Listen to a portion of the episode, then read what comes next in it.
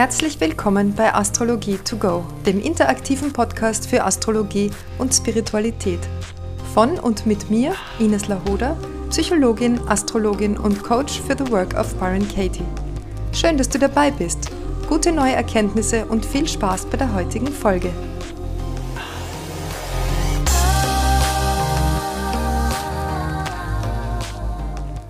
Ja, und heute gibt es wieder eine Hörerfrage. Schön, dass du wieder dabei bist. Ich habe eine E-Mail bekommen von einer Hörerin und sie schreibt folgendes. Hallo liebe Ines, ich habe heute erst deinen Podcast entdeckt und ich finde es wirklich klasse, wie du über all die astrologischen Themen sprichst und die Hörer mit einbindest. Ja, schön, freut mich auch. Ein bisschen kenne ich mich schon aus, nur bei zwei Sachen stolpere ich jedes Mal in meinem Horoskop. Erste Frage, wie kann ich ein Spannungsdreieck in Klammer mit persönlichen Planeten vereinbaren? Es sind bei mir Mond, Mars und die Venus. Ja, und diese erste Frage möchte ich in dieser Folge beantworten. Erstmal, was ist ein Spannungsdreieck? Ich habe jetzt hier das Horoskop vor mir und da schaue ich und da sehe ich tatsächlich eine Aspektfigur. Wir sagen dazu aber nicht Spannungsdreieck, sondern wir sagen dazu T-Quadrat. Und ein T-Quadrat, das ist eine Aspektfigur, die zwischen drei Planeten gebildet wird, wobei zwei in Opposition stehen und der dritte in Quadrat dazu. So dass das aussieht wie ein Dreieck. Und es ist ein Spannungsaspekt, ein Spannungsaspekt, der eine sehr hohe Dynamik erzeugt. Das ist also ein Aspekt, eine Aspektfigur, die einen nicht in Ruhe lässt. Im Gegensatz zu einem großen Trigon zum Beispiel, wo wir drei Planeten oder mehr Planeten haben, die alle in Trigon zueinander stehen. Die Trigone, die harmonischen Aspekte, die fallen einem oft nicht so sehr auf, aber die Spannungsaspekte, die fallen einem auf und man ist damit unweigerlich beschäftigt. Und vor allem in diesem Fall ist es auch noch in beweglichen Kreuz, das heißt in beweglichen Zeichen, Schütze, Zwilling und Fische. Und das macht zusätzlich noch unruhiger, so dass man also an dieser, an dieser Thematik nicht vorbeischauen kann. Das ist aber auch ein Vorteil, weil sich dadurch ein sehr hohes Bewusstwerdungspotenzial ergibt, im Gegensatz, wie gesagt, zu harmonischen Aspekten und Aspektfiguren, die oft als Talente daherkommen, die einen aber vielleicht auch manchmal es zu leicht machen und man dadurch nicht so sehr in Bewegung kommt und keine Schubkraft dadurch erfährt. Hier haben wir die beteiligten Planeten, wie sie schon geschrieben hat, Mond, Mars und Venus. Der Mond steht im siebten Haus in den Zwillingen. Der Mars steht im ersten Haus im Schützen in Opposition zum Mond und die Venus steht zu beiden im Quadrat im dritten Haus in den Fischen. Wie können wir das jetzt unter einen Hut bringen? Bei einem T-Quadrat ist es so, dass wir den Zugang darüber finden über den sogenannten Apex-Planeten. Das ist also der Planet, der im Quadrat zu den beiden in Opposition stehenden Planeten sich befindet. Also in diesem Fall die Fische Venus im dritten Haus. Wir fangen jetzt aber trotzdem mit der Opposition an. Mond in den Zwillingen, das ist ein Mond, der das Leben eher leicht nimmt, der aber auch, dadurch, dass er im siebten Haus steht, sehr bezogen ist auf das Wohlergehen der anderen Menschen und das bedeutet, dass du hier darauf bedacht bist, was die anderen brauchen, für die anderen zu sorgen, dass du dich um andere kümmerst und dass dir das vermutlich auch ganz natürlich von der Hand geht. Es ist also ein großes Anliegen für diesen Mond im siebten Haus. Oft ist es so, dass man dadurch leicht auf sich selber vergisst und für die eigene Selbstfürsorge nicht Sorge tragen kann. Also, dass man mehr darauf schaut, was die anderen brauchen, als das, was man selber braucht. Es macht Menschen mit Mond im siebten Haus aber häufig auch Spaß. Also es bereitet Freude, sich um andere zu kümmern. Es ist so eine Selbstverständlichkeit, für andere zu sorgen. Die Gefahr besteht, dass man das dann auch von anderen erwartet, weil es für einen selber so natürlich ist, denkt man auch, es ist für jeden anderen natürlich und wenn das dann nicht passiert, wenn andere nicht einem das dann zurückgeben, dann kann es sein, dass hier Frust entsteht. Und dieser Mond in den Zwillingen, der braucht auch viel Kommunikation, viel Austausch, der fühlt sich wohl, wenn Menschen zusammenkommen und plaudern und sich unterhalten und sich austauschen, in welcher Weise das auch immer passiert. Das siebte Haus, das ist ja das Haus der Begegnung und der Mond braucht eben auch das Gespräch, um sich verbunden zu fühlen, um sich nahe zu fühlen. Er braucht den Austausch, er braucht das Gefühl, gehört und gesehen zu werden und auch, dass der andere sich mitteilt, das Gegenüber. Jetzt kommt hier in Opposition der Mars im ersten Haus im Schützen dazu. Das ist ein hochdynamischer Mars in einem Feuerzeichen im ersten Haus, dem Haus des Witters, also in seinem eigenen Haus sozusagen. Und hier geht es um Durchsetzungsfähigkeit. Um was will er durchsetzen? Er will sich mit seinem Wissen durchsetzen, mit seinem Verstand. Das sind also beides verstandesorientierte, ja, eher neutrale Zeichen, sowohl der Zwilling als auch der Schütze. Beim Zwilling geht es eher um den Alltagsaustausch, was man mit Nachbarn so redet oder ähm, was man in der Grundschule lernt. Beim Schützen, da geht es mehr um philosophische Themen beziehungsweise Sinnzusammenhänge. Und ein Schütze Mars im ersten Haus, das bedeutet ja auch ein Schütze Aszendent. Da geht es also im ganzen Leben darum, sich weiterzubilden, zu wachsen, sich weiterzuentwickeln. Und dafür wird dieser Mars sehr kraftvoll eingesetzt werden. Mars und Mond in Opposition vertragen sich nicht besonders gut, denn der Mond, der möchte fühlen und der Mars, der möchte handeln. Und es kann sein, dass dieser feurige Schütze Mars im ersten Haus einfach drauf losgaloppiert und damit den Mond überfordert. Dieses Bedürfnis, sich anzupassen, sich einzupassen und sich an den anderen zu orientieren. Da kommt also eine eine Spannung auf. Das erste Haus ist ja das Haus des Witters, also das Haus des Ich will, ich mache. Und das siebte Haus ist aber das Haus der anderen, also der Rücksicht. Und der Mond da drinnen, der möchte ja niemanden verletzen, der möchte immer schauen, was den anderen gut tut und kommt da durch diese Opposition in Konflikt mit dem Durchsetzungswunsch, dem spontanen Draufloslaufen. Zusätzlich gibt er dem Mond auch ein gewisses Maß an Ungeduld mit. Also Planeten in Opposition können einander ja hemmen, sie können einander aber auch befruchten bzw. ergänzen. Und in einer Opposition haben wir ja immer zwei gegenüberliegende Häuser.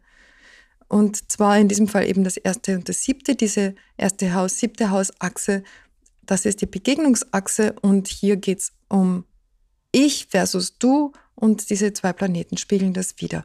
Diese Mond-Mars-Opposition kann aber auch dazu führen, dass wenn der Mond sich zu viel um die anderen kümmert, der Mars rein tritt und sagt, so, jetzt bin aber auch ich mal dran. Und dass es hier zu einem Ausbruch kommt von sogenanntem Egoismus. Ich finde Egoismus ja ein, ein Wort, das viel zu negativ konnotiert ist, denn eigentlich bedeutet das ja, ich handle nach meinem Willen was oft dem Horoskopeigner dann als Rücksichtslosigkeit ausgelegt wird. Aber das muss ja gar nicht sein. Man kann auch sich durchsetzen oder seinem Willen folgen, ohne andere niederzutrampeln oder beiseite zu schubsen, sondern man kann einfach kommunizieren, und das wäre hier mit dem Zwillingsmond angesagt, kommunizieren, was man sich wünscht beim Gegenüber und das dann, wie gesagt, kraftvoll mit seinem Maß durchsetzen. Jetzt haben wir hier aber eine äußerst sensible Fische-Venus im Quadrat zu den beiden. Und die Venus in den Fischen, die hat ein sehr hohes Ideal, in diesem Fall an das Verstandenwerden. Sie ist auch sehr sensibel und kann sich wahrscheinlich nicht gut abgrenzen, möchte gerne ganz vorsichtig und sanft behandelt werden. Und man kann sich schon vorstellen, dass das im Quadrat zum Schützemaß nicht so gut ankommt, denn dieser Schütze Mars ist sehr dynamisch und die Fische Venus ist sehr zart. Wir haben hier aber dennoch den Schlüssel bei dem Apex-Planeten, wie schon gesagt. Und hier wäre eine sehr vertrauensvolle Anlage zu entwickeln. Die Venus in den Fischen, die hat ja grundsätzlich schon mal kein Vertrauen in Beziehung, kein Vertrauen, dass man bei ihr bleibt, dass sie liebenswert und wertvoll ist so wie sie ist und zeigt sich dadurch vermutlich nicht gar so gut her. Dazu kommt noch in diesem Horoskop, dass der Nordknoten auch dem dritten Haus in den Fischen steht. Das würde also bedeuten, dass hier erst das Vertrauen entwickelt werden muss, dass man mit seiner Kommunikation auch wirklich verstanden wird und sich nicht zu verstecken braucht. Das heißt, Fische Thema ist ja, hat ja immer mit dem Urvertrauen zu tun. Und die Venus in den Fischen, die neigt dazu, jetzt ein sehr hohes Ideal zu haben an eine Partnerschaft, beziehungsweise eben auch an bedingungslose Liebe. Das ist auch eine sehr romantische Konstellation, die sich vor allem wünscht, dass es überhaupt keine, keine Konflikte gibt, keine Disharmonie, dass alle sich immer lieben müssen ist es auch die Sehnsucht nach dem Paradies, nach der Auflösung der Unterschiedlichkeiten von Mann und Frau, die hier aber sehr stark gegeben ist, die Unterschiedlichkeit dadurch, dass der Mars, der Mann im Horoskop der Frau im Schützen steht, in einem Feuerzeichen im ersten Haus. Und da ist die Venus, das ist der Venus viel zu heftig, viel zu wild Spannungsaspekte werden ja meistens polar gelebt. Das bedeutet, dass man sich mit einem Teil identifiziert und den anderen auslagert. Den anderen sieht man dann an anderen. Und das zu integrieren ist eben die hohe Kunst an dieser Konstellation. Und hier müsste man nun wissen, mit welcher Seite du dich eher identifizierst. Bist du eher jemand, der sehr aktiv ist und eher in diese Mars-Position sich einfindet oder bist du jemand, der sich auf die weibliche Seite be bezieht, also auf die Venus-Position beziehungsweise auf den Mond. Ich gehe jetzt mal davon aus, wenn ich die anderen Faktoren in dem Horoskop berücksichtige, dass du wahrscheinlich eher die männliche Seite lebst, weil deine Sonne steht auch hier im Wassermann und du hast auch noch zwei andere Planeten im Schützen und der Mond steht in einem männlichen Zeichen und der Jupiter steht im Widder. Also kann ich davon ausgehen, dass du dir leichter tust mit nach außen gerichteten Aktivitäten ähm, anstatt mit nach innen gerichteten. Also nach, du bist eher extrovertiert, nehme ich an, als introvertiert. Es würde mich jetzt sehr wundern, wenn du sagst, nein, ich bin ganz ein stiller Mensch. Natürlich glaube ich, dass du aus der Jungfrau neunten Haus kommend sehr strukturiert bist. Der Nordknoten in den Fischen, in, neben der Venus hier, der deutet darauf hin, dass du das Chaos vermeiden möchtest. Und deswegen glaube ich auch, dass du diese Venus nicht so lebst, sondern dass du die Venus eher wahrscheinlich an anderen siehst. Das bedeutet also, dass du jemand bist, der aktiv auf die anderen zugeht, für die anderen vielleicht auch sorgt, aber dass deine deine zarte, deine weiche, deine leise und sensible Seite nicht so sehr zum Tragen kommt. Dabei ist eben diese Venus in den Fischen hier der Apex-Planet und somit der wichtigste Planet in, diesen, in dieser Aspektfigur. Und hier müsste man schauen, wie kann man diese Venus aus ihrem Versteck locken. Die Venus in den Fischen hat ein sehr hohes Liebesideal.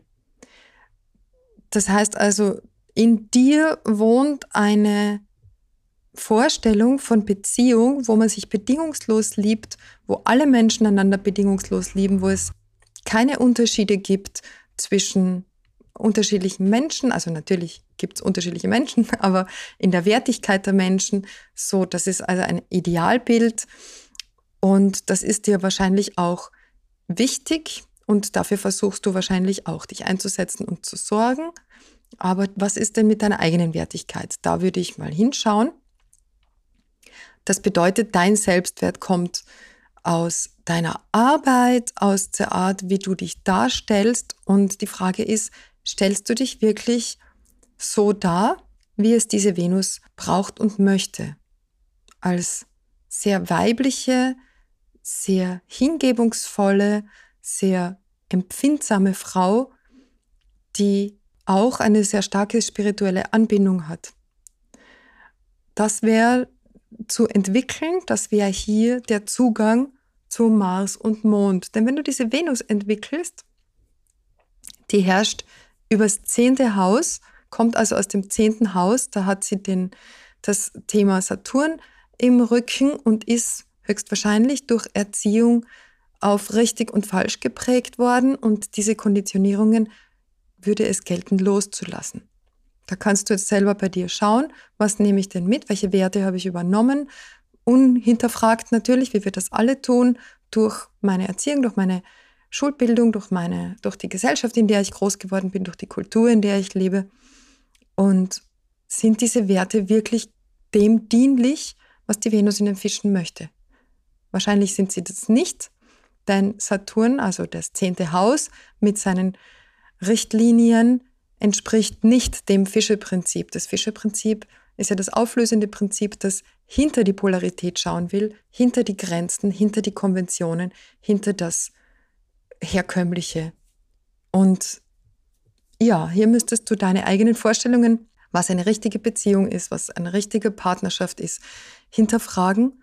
Und dann könntest du diesen Mars im ersten Haus dafür benutzen, dieses Wissen und diese Erkenntnisse weiterzugeben und dich dafür einzusetzen, das auch in die Welt zu tragen. Denn der Schütze Mars, der möchte ja seine Erfahrungen weitergeben und der möchte gerne damit auch losgehen, Pionierarbeit leisten und mit der Opposition zum Mond würdest du dann auch anderen helfen, diese Prozesse zu durchlaufen und du würdest darüber sprechen, du könntest Beratertätigkeit machen, du könntest eine Lehrerin über Bedürfnisse, über Gefühle und über den richtigen Ausdruck von Emotionen sein. Aber die Entwicklung geht eben über diese Fische Venus.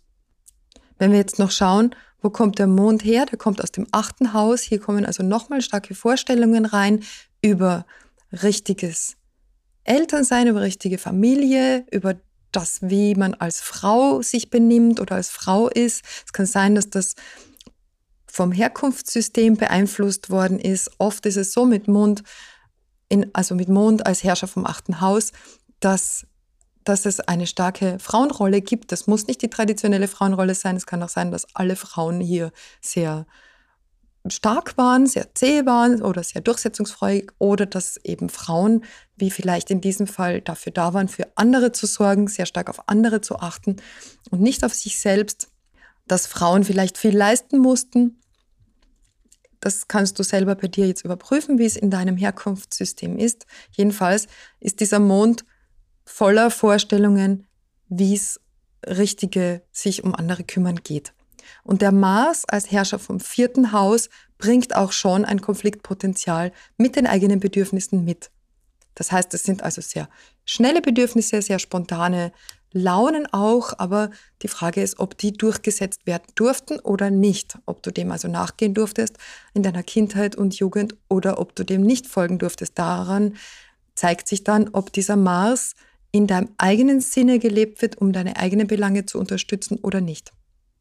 Also, als Fazit geht es jetzt darum, die weiche, zarte Seite von dir mehr ins Leben zu bringen, auch die spirituelle Anbindung zu unterstützen, zu nähern. Ich kann mir vorstellen, dass du vieles davon wahrscheinlich auch schon machst. Wahrscheinlich hat es dich im dritten Haus da auch schon in Kontakt gebracht mit entweder Menschen oder aber irgendwelchen Lehrinhalten, die auf das abzählen. Ich könnte mir auch vorstellen, dass du zum Beispiel Zugang über Yoga findest. Die Venus ist ja auch die Herrscherin von Stier und da geht es um den eigenen Körper.